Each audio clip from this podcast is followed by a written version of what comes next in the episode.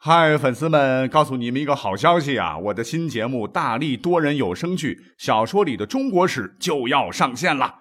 想要了解新节目或者跟我互动聊天，赶快来加入 VIP 粉丝群，入群二维码就在本期节目的声音简介中。你也可以添加我的小号，拼音大历史加幺零幺 D A L I S H I 幺零幺，然后拉您入群，我在那儿等你。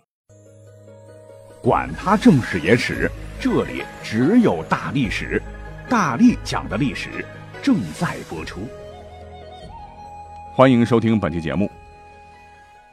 提到《山海经》，啊，这是一部咱们国家先秦时期的古籍啊，是中国古代保存神话最多的书。那不过有些学者认为，《山海经》啊不单是神话了，它也是一本远古地理奇书啊，包括了一些海外的山川鸟兽。《山海经》全书十八卷啊，其中《山经》五卷，《海经》八卷，《大荒经》四卷，《海内经》一卷，共约三万一千字，记载了一百多邦国、五百五十山、三百水道以及邦国山水的地理、风土、物产等信息。我们从小听过的夸父追日、精卫填海、大禹治水呢，这些故事啊，最早都是从这里来的。那既然被认定为神话，那很多内容都被认为是荒诞不经啊。司马迁都说啊，《山海经》所有怪物，余不敢言之也。但是啊，也不能说这本奇书没有价值，相反啊，参考价值极高。我们就拿文化传承来说哈，我们都说自己是华夏子孙龙的传人了。那上下数千年啊，龙已渗透了中国社会的各个方面，成为一种文化的凝聚或积淀。可是您知道吗？哈，《山海经》里头除了烛龙、应龙、夔龙、角龙啊，有关于龙的记载。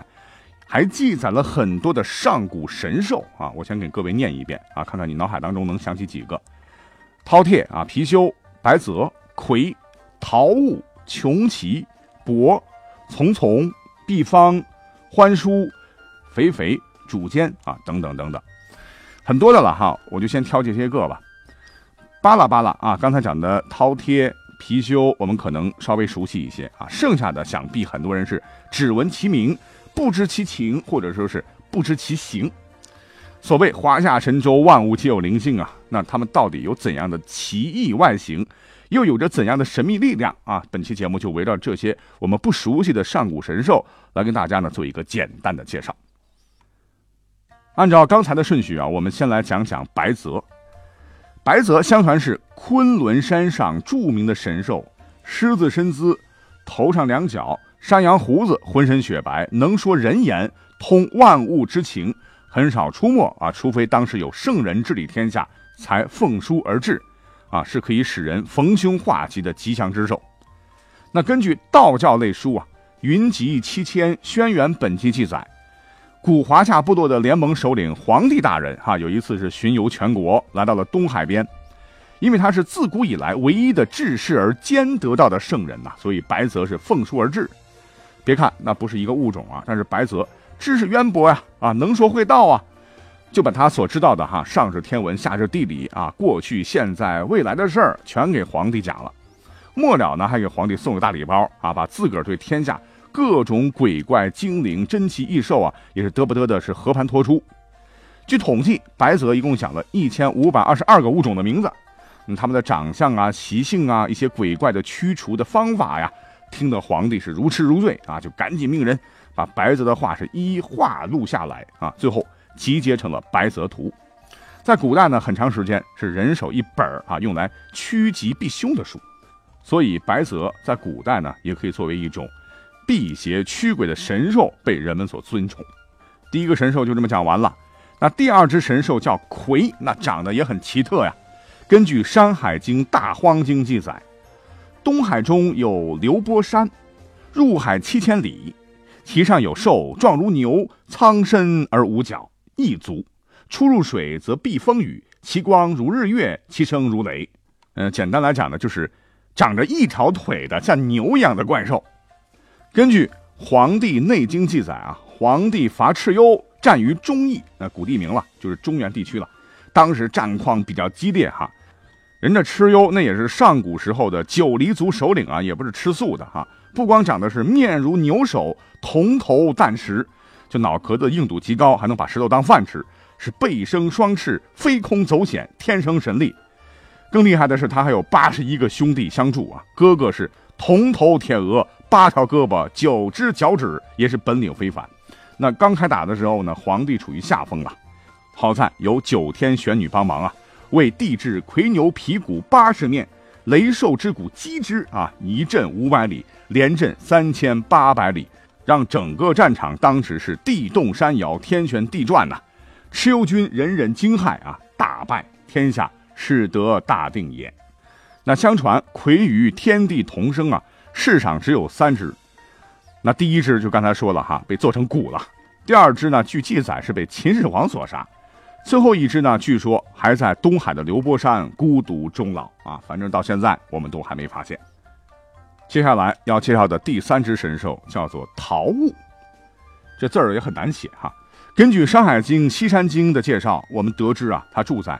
三危之山，人面兽身，其状如牛，也就是体格像牛一样大，肤色苍白，有四根獠牙，其毫如披梭啊，就是那种用草编的厚厚的雨衣了。是食人啊，就是喜欢把人当点心。那这个神兽一听就对人不是很友善的了啊。人面兽身，虎背熊腰，力大无穷。传说呢是鲧死后所化。这鲧是谁呢？就是大禹治水之前，他治水失败。被刑罚致死那位啊，充满着怨念，死了以后呢，闲着没事啊，就变成了桃物，也被称为远古四凶之一。话说这个桃物有很酷的神技，那就是可以变身黄龙，吞吐息壤，治天下之水，举凡水族皆不能伤，克尽天下水族啊，也是另外一只远古四凶之一怪兽啊，穷奇的克星。就是被水给害死的，所以当然对水族们要下狠手了。那刚讲到的这个穷奇是什么东西呢？根据《山海经》的这个描述啊，这个穷奇外貌长得像老虎，有一双翅膀啊，也是很喜欢吃人的。一般抓到人呢，先从人的头部开始啊呜啊呜吃。据说穷奇经常飞到打斗的现场啊，将有理的一方的鼻子咬掉。如果有人犯下恶行，穷奇会捕捉野兽送给他，鼓励他多做坏事。古人呢，也把这种不重心意、远君子亲小人的人啊，称为穷奇。好，讲到四只了，第五只神兽啊，唤作伯，被称作骑兵的鼻祖啊，因为长得像马，毛发如墨，在《山海经》中出现，就注定了自己的不平凡呐。有锋利的独角，还有锋利的尖牙，锋利的爪子啊，叫起来像打鼓啊。最关键的是，吃虎豹啊，可以御兵，这家伙厉害。第五只神兽叫从从，从来的从，这名字听起来非常卡哇伊啊，但是长得非常变异啊，是生得六只脚，肌肉结实，胸毛丰满呐。其名自笑啊，就是它的叫声像在呼唤自己的名字，从从从从从从，好吧，从了你啊。那第六只神兽啊，名叫做龙志啊，《山海经》卷四东山经东次二经说。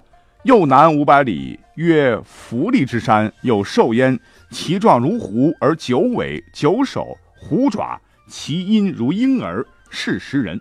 就是九头九尾，长得像狗，像狐，又像狮，但是呢，声音嗯嗯嗯，叫声像婴儿，主要是吸引人过来啊。只要靠近它，那就完了，就被它吃掉，吃掉，把你吃掉。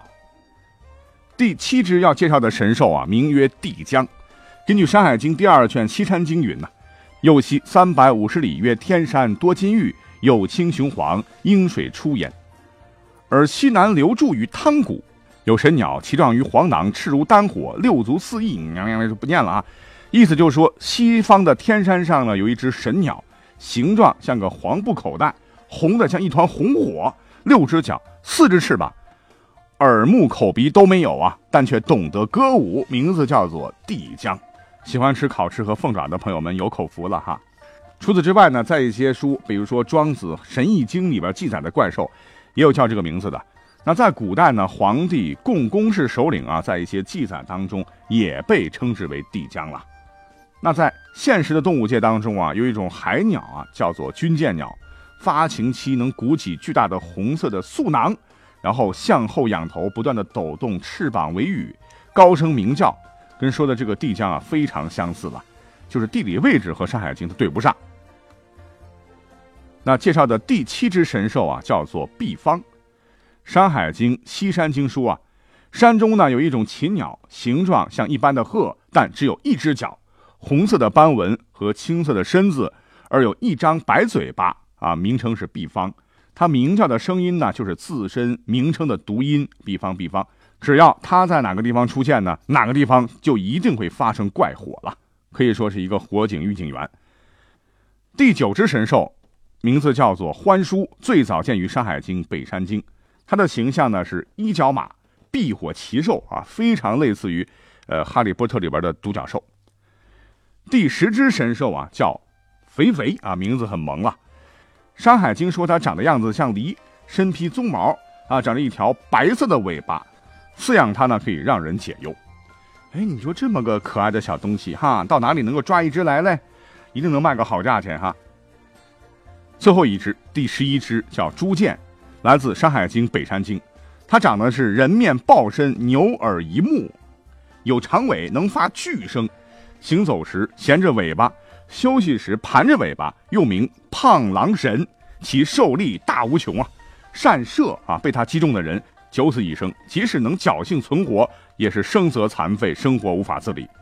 可以讲啊，这是一个可怕的怪兽。那我倒觉得可以抓住参加奥运会的射箭比赛啊，绝对拿金牌。那《山海经》里头有很多的神兽，那关于他们的记载呢，有详有略啊，甚至是一种神兽，这书里面各卷介绍的都不一样。所以今天呢，我也算是抛砖引玉啊，就随便来讲一讲了。那有兴趣的朋友，不妨可以买一本通行本的《山海经》来研究研究啊，就当是消磨时光了。那还有一些神兽了，比如草泥马啊等等，他们都不是出自《山海经》啊，再加上时间有限，所以改天有机会啊，再来做个整合，跟各位好好的来聊一聊了。好，今天就到这里啦，我们下期再会。